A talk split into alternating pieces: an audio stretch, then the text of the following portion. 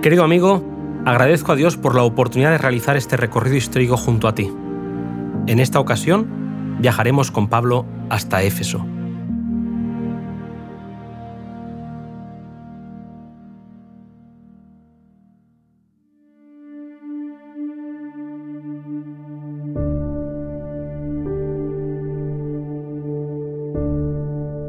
Mientras Apolos predicaba en Corinto, Pablo cumplió su promesa de volver a Éfeso. Allí encontró dos hermanos que, como Apolos, habían sido discípulos de Juan el Bautista y, como él, habían adquirido cierto conocimiento de la misión de Cristo.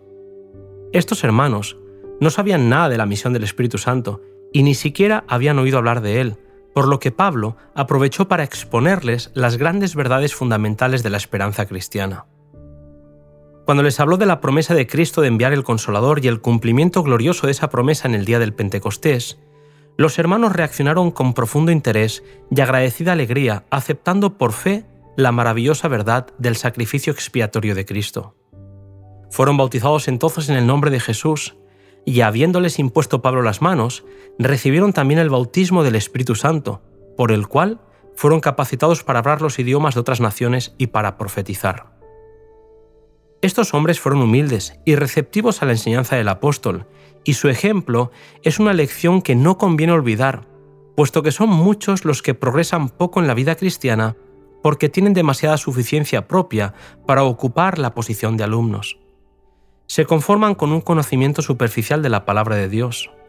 No desean cambiar su fe o práctica y por ende no hacen esfuerzos por adquirir mayor conocimiento. Se nos promete que el que se entregue plenamente a Dios será guiado por la mano divina. Hoy son demasiados los que ignoran tanto como los creyentes de Éfeso la obra del Espíritu Santo en el corazón.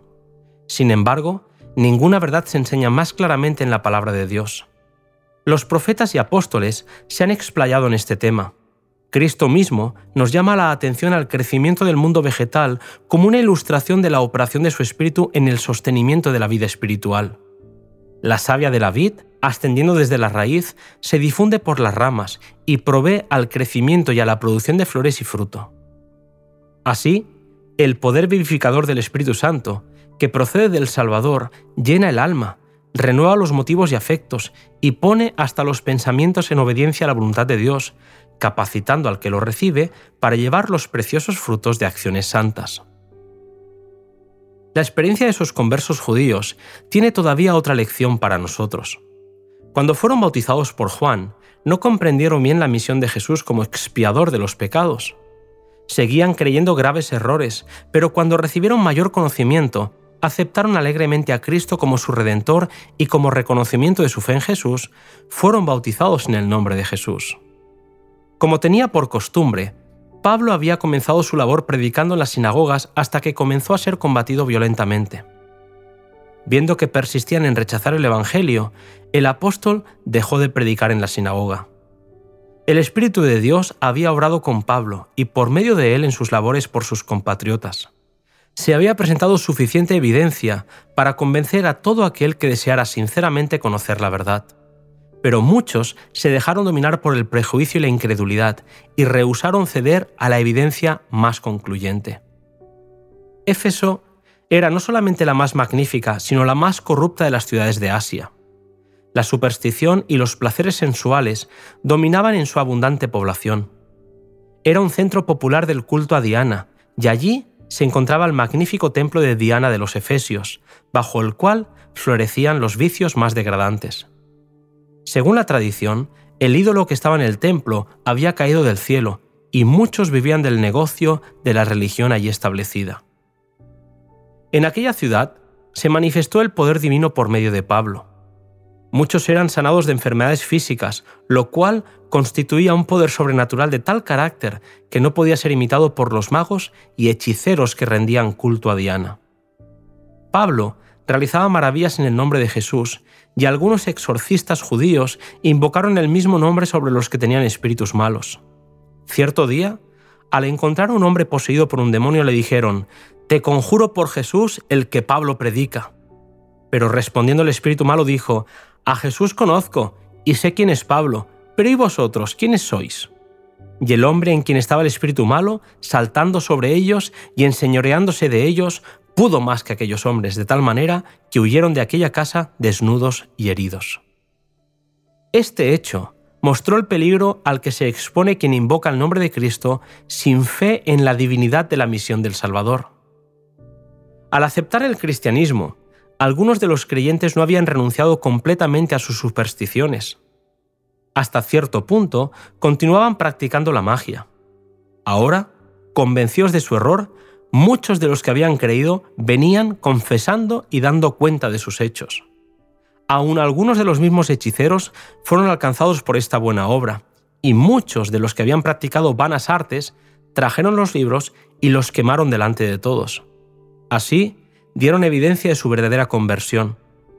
Por esta manifestación del poder de Cristo se ganó una poderosa victoria en favor del cristianismo en la misma fortaleza de la superstición. Algunas personas alientan la creencia de que las supersticiones paganas han desaparecido ante la civilización del siglo XX. Pero la palabra de Dios y el duro testimonio de los hechos declaran que se practica la hechicería en nuestro tiempo tan seguramente como en los días de los magos de la antigüedad. El antiguo sistema de la magia es en realidad el mismo que ahora se conoce con el nombre de espiritismo moderno. Satanás encuentra acceso a miles de mentes presentándose bajo el disfraz de amigos desaparecidos. Las Sagradas Escrituras declaran que los muertos nada saben. Eclesiastés 9:5.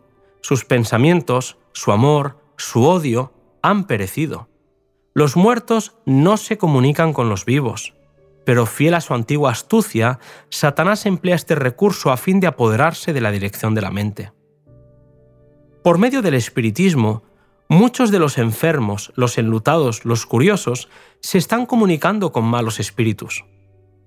Todos los que se atreven a hacer esto están en terreno peligroso.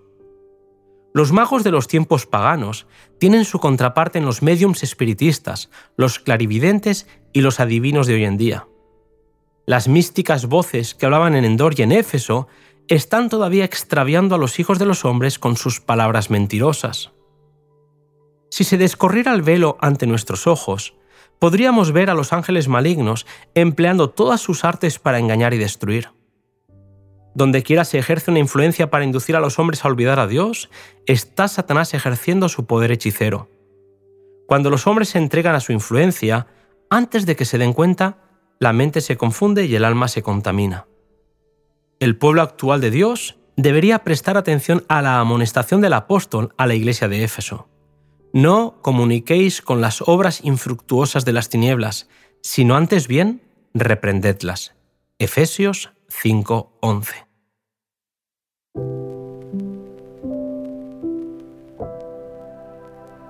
Hasta aquí, querido amigo, este podcast en el que hemos podido acompañar a Pablo hasta Éfeso. Es emocionante pensar que todo lo que fue escrito tiene un propósito para nosotros hoy. Te invito a acompañarme en el siguiente podcast, Días de Trabajo y Prueba.